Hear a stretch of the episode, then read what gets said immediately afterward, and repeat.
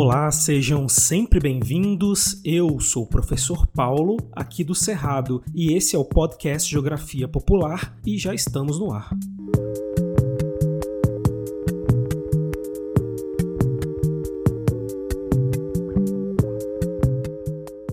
Matemática e as ciências exatas, como a que vocês conheceram até agora, têm por objetivo alcançar uma resposta exata e definitiva a partir de problemas exatos e definitivos. No entanto, aqui nas ciências humanas, sociais, a gente vai embarcar numa aventura diferente. Neste campo, o pensamento crítico tem muita relevância e precisamos exercitá-los aqui. Muita gente, inclusive na academia, questiona se as ciências sociais realmente são científicas, justamente por esse caráter de uma falta de respostas exatas e definitivas, ou por problemas de replicação, dificuldades em criar leis gerais, como na física e na química.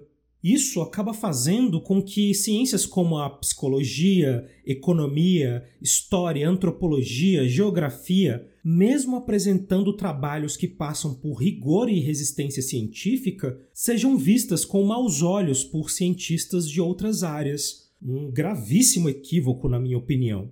Nós temos que levar em conta, turma, que, diferentemente da física, por exemplo, que tem um corpo de pesquisa de séculos, a sociologia, que foi a primeira ciência social, só nasceu no século XIX, agora, com Auguste Comte e outros. Portanto, o tempo de desenvolvimento do escopo de estudos e dos métodos de análise nas ciências sociais é muito menor. E eu sei que já existiam análises sobre a sociedade, a história e a política bem antes disso, feita por gente como Platão, Heródoto, Maquiavel, só para citar alguns aqui. Contudo, esses pensadores ainda não tinham um caráter que vemos hoje como científico. Quando eu disse agora há pouco que precisamos ter um pensamento crítico, eu me refiro à necessidade e à capacidade de olhar para o todo, para o que está além da vista, além do óbvio. E isso dificulta muito o entendimento, pois os fenômenos sociais são cheios de camadas, com variáveis muito difíceis de controlar. Também é muito difícil fazer testes controlados em laboratório, o que torna complicado fazer previsões. O fator humano é dotado de simbolismos, crenças, afetos que não são lineares, previsíveis. Nos fenômenos físicos em geral, podemos fazer induções do tipo: ferro conduz eletricidade, o ferro é metal. O ouro conduz eletricidade, o ouro é metal. O cobre conduz eletricidade, o cobre é metal. Logo, metais conduzem eletricidade. Simples assim. E bem, já nos fenômenos sociais, a gente dificilmente consegue fazer inferências desse tipo. Por conta disso, a objetividade das ciências sociais poderia ficar comprometida. Porém, a complexidade dos fatos sociais certamente não implica a impossibilidade de entendê-los. Nós fazemos ciência sim, ciência com método, métodos adequados para a construção dos nossos saberes. A sociedade humana é complexa, sim, mas não é completamente imprevisível. O número de variáveis em um sistema social é enorme, e se não conseguimos fazer análise do tipo se x então y, podemos gerar proposições como se x então 85% de chance de y, o que já é aceitável. E nós vamos evoluir isso, evoluir em pesquisas melhores, em entendimento, poder preditivo e rigor científico. Eu não tenho a menor dúvida, nós só precisamos de tempo. As ciências sociais definitivamente nos ajudam a entender o nosso mundo. Dados demográficos, por exemplo, nos ajudam a entender como a população e sua riqueza, ou a falta dela, se distribuem e isso nos permite criar políticas públicas mais cientificamente engajadas e efetivas. Ou ainda, melhorias no entendimento da psicologia traz melhores diagnósticos e a possibilidade de oferecer melhor qualidade de vida para as pessoas. Tanto as ciências sociais quanto as ciências naturais são ferramentas muito importantes que vocês precisam dominar para compreender a realidade, e eu vou ajudar vocês nisso. Queremos saber o que vão fazer com as novas invenções.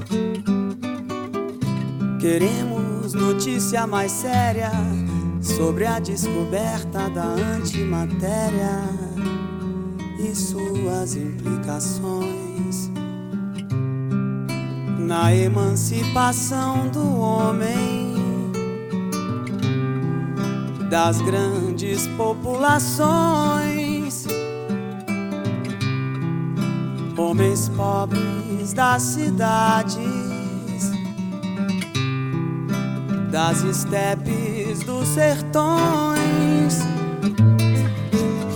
Queremos saber quando vamos ter raio laser mais barato. Queremos de fato um relato, retrato mais sério Vocês já viram aí no título que a nossa aula hoje será sobre o espaço rural. E talvez alguns de vocês estejam se perguntando por que eu comecei a aula falando sobre as ciências sociais. Ficou parecendo uma coisa meio descolada, né? Mas eu trouxe essa fala inicial de propósito e eu explico. Bem, primeiramente eu acho que é importante trazer reflexões sobre a ciência que a gente estuda, os bastidores, para que vocês tenham a noção de todo o processo da construção de conhecimento. E nós faremos isso sempre aqui no Geo Popular. Mas principalmente eu trouxe essa fala como um alerta, pois nas próximas aulas sobre o espaço rural nós vamos estudar temas como reforma agrária, alimentos transgênicos, conflitos pela terra, ambientalismo, que são temas atualmente considerados polêmicos, entre aspas. Há opiniões e interesses conflitantes, o que torna tudo meio nebuloso. Mas nós não estamos aqui para dar opiniões, nem somente discutir opiniões. Não interessa o que eu ou você achamos, o que importa é o que sabemos. Faremos aqui uma análise científica sobre esses temas e por isso é fundamental que vocês desenvolvam um raciocínio crítico para a gente fazer os estudos com frieza, sem cair nas armadilhas das falácias rasas que a gente vê por aí sobre esses temas. Nesse sentido, para a gente já entrar na nossa aula, a primeira coisa que vocês têm que ter em mente é que não existe um espaço rural, mas vários espaços rurais distintos e por vezes antagônicos, não só no Brasil, mas em quase todo o mundo. Vale dizer que nós já temos uma aula aqui no curso sobre a definição do espaço rural e suas principais características gerais. Vou deixar aqui na descrição caso vocês queiram escutar, porque hoje a gente vai avançar nesse assunto. Então, para a gente começar a entrar na complexidade do campo, ou seja, do espaço rural, eu destaco inicialmente que, a grosso modo, existem dois principais atores que ocupam o espaço rural são os chamados grandes produtores e pequenos produtores rurais, e são dois mundos bem diferentes, como veremos. Nosso objetivo hoje, portanto, turma, é identificar as características desses agentes de produção. Tecnicamente, a gente classifica os pequenos produtores como agricultura familiar e os grandes produtores como agricultura comercial. A gente vai acabar usando ambos os termos aqui na aula, mas agora vocês já sabem do que se trata, então vamos seguir em frente.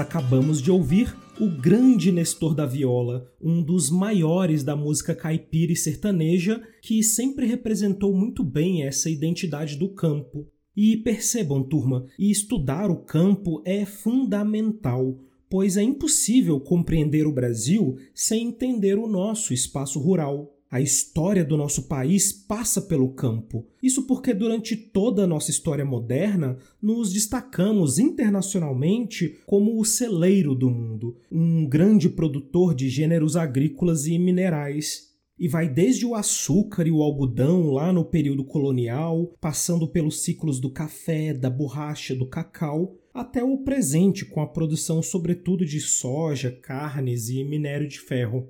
A economia brasileira está ancorada no agro desde sempre e, por vezes, a gente não percebe isso hoje porque a grande maioria da população brasileira vive em áreas urbanas, sobretudo nas grandes cidades. Segundo o IBGE, nós já temos quase 90% da população ocupando áreas urbanas. Mas, embora tenhamos uma sociedade urbana, a nossa economia ainda é muito rural. Portanto, o ponto da nossa aula de hoje é justamente olhar com lupa essa produção rural, pois ela não é feita de maneira homogênea e igualitária no Brasil. Sabemos que, além de sermos um grande produtor rural, uma outra marca do nosso país é a brutal desigualdade social.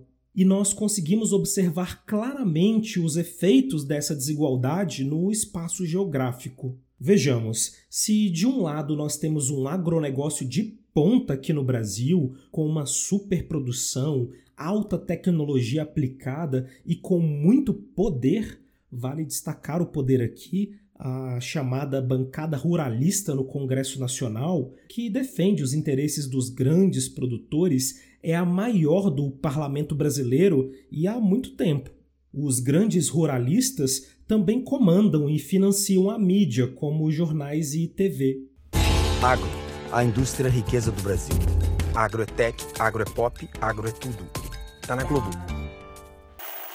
E se nós temos um campo no Brasil que é uma potência internacional, líder global, nós também temos aqui mesmo um campo muito pobre, desvalorizado, com muitas dificuldades de acesso ao financiamento e capital. Logo, nós temos aqui dentro no campo dois mundos completamente diferentes na produção agropecuária, sendo necessário que a gente entenda como funciona cada um desses agentes, os grandes e os pequenos produtores. Vocês vão perceber que as características desses dois agentes são quase sempre antagônicas. Então, vamos fazer agora um quadro comparativo para que fique mais claro para vocês. E o primeiro ponto que mais chama atenção nesse comparativo é o tamanho e posse das propriedades rurais. Os grandes produtores, ou seja, a agricultura comercial, possuem e produzem latifúndios, e se liga que esse termo vai sempre aparecer nas provas. Os latifúndios são propriedades rurais de grande extensão, são fazendas que ultrapassam os 10 mil hectares para vocês terem uma base, 80% dos imóveis rurais no Brasil não chegam a 50 hectares. Latifúndios são imóveis muito grandes. Mas já no caso dos pequenos produtores ou agricultura familiar, ocorre o inverso. Esses produtores produzem em pequenas propriedades, pequenos sítios, roçados, que podem ser chamados de minifúndios. Vale também ressaltar que parte desses pequenos produtores sequer possuem acesso à terra e geralmente usam terras arrendadas, que são terras de terceiros. É como se fosse um aluguel trazendo aqui para a área urbana. Então, se o produtor não tem terra, ele encontra alguém que tenha e não usa e arrenda essa terra. Nessa modalidade, geralmente se divide os rendimentos da produção. Então, se um produtor lucrou 10 mil reais com a produção de um gênero qualquer, ele fica com 5 mil e o dono da terra, o arrendador, fica com a outra metade. Esses produtores também são chamados de meeiros, pois eles repartem ao meio os rendimentos com o dono da terra. Para além da propriedade, um outro fator que podemos comparar é o acesso à tecnologia e capital. Os grandes produtores do agroepop dispõem de alta tecnologia empregada na produção. que vai desde as melhores sementes, adubos e fertilizantes importados, tratores e colheitadeiras, sistemas de irrigação, tudo do bom e do melhor. Nós temos aqui no Brasil as fazendas mais tecnológicas do mundo. A agricultura comercial conta com privilégios tributários do poder público e farto acesso ao crédito. São recebidos nos bancos com chazinho quente e biscoitinho gostoso. E veja, eu não estou reclamando disso, eu só queria que essa generosidade fosse oferecida para todos e não apenas por uma casta de grandes fazendeiros e multinacionais do ramo agrícola. Para a gente pôr isso em números, atualmente entre 80% e 90% do orçamento para o financiamento agrícola vai para o agronegócio, para os grandes. O restinho que sobra vai para a agricultura familiar, que é a que mais precisa desses recursos. Sem recursos, a agricultura familiar não dispõe de tecnologia de ponta, que é cara, ficando super dependente de fatores climáticos, equipamentos rudimentares e técnicas tradicionais, o que fragiliza a produção. Os pequenos produtores não têm passe livre nos bancos e muitas vezes são submetidos a créditos abusivos com juros altos e a garantia da operação são as poucas posses que têm, ficando absolutamente à mercê dos bancos. As técnicas de cultivo praticadas por esses agentes também é diferente. A agricultura comercial produz monoculturas em seus latifúndios, sendo monocultura o cultivo de apenas um tipo de gênero. Então você vai ter grandes fazendas plantando somente soja ou somente milho, enfim, são produções especializadas em um único gênero. Vocês já devem ter visto por aí essas plantações monocromáticas.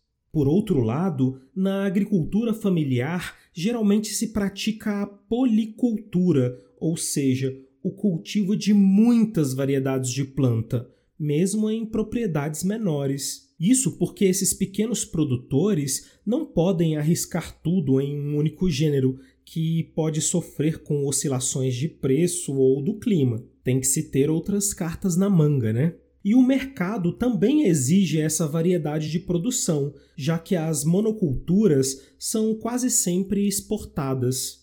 Um outro ponto que dá para a gente fazer um comparativo dos agentes rurais é o destino da produção. A agricultura comercial é vocacionada para o mercado externo. A produção vai toda para fora em grandes volumes, onde se paga em dólar, que é uma moeda mais valorizada. Já a agricultura familiar abastece o mercado interno. O que a gente come no almoço, janta, café foi produzido por um pequeno produtor. A agricultura familiar produz 90% da mandioca, ou aipim, macaxeira, dependendo da sua região. Os pequenos também produzem metade do milho e 70% do feijão. Aliás, o feijão é o alimento mais consumido no Brasil e tem quase toda a produção feita pelos pequenos produtores. Nós temos que respeitar a agricultura familiar, pois são eles que botam a comida no nosso prato. Canto meu verso para o velho agricultor, reconhecendo seu valor por sua forma de plantar. Ele agora já tem seu rosto enrugado, seu andar modificado, mas não para de lutar. A enxada é sua arma mais potente, agricultor, cabra valente, homem da mão calejada. O cansaço é invisível no seu rosto, pois está sempre disposto e não teme em qualquer jornada. Pela experiência, merece um troféu para o velho agricultor, eu tiro meu chapéu. Pela experiência.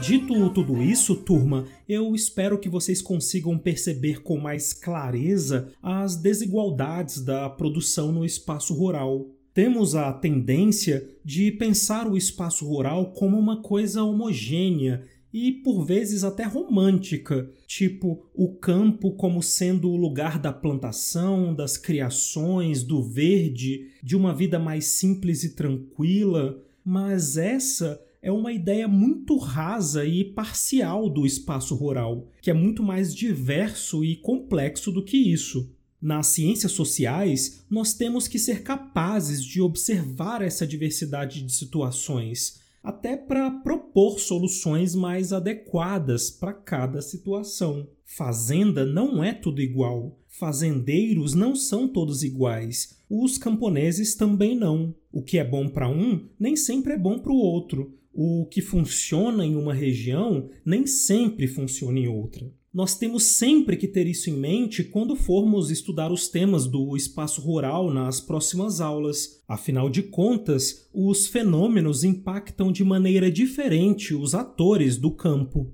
E, bom, turma, já chegamos na reta final da nossa aula e o objetivo de hoje era apresentar esses dois lados do campo, a agricultura familiar e a agricultura comercial, ou os pequenos e grandes produtores rurais. E o resumo da ópera é que os grandes produtores produzem, em geral, monoculturas em grandes latifúndios com alta tecnologia empregada e têm a sua produção voltada ao mercado internacional para exportação.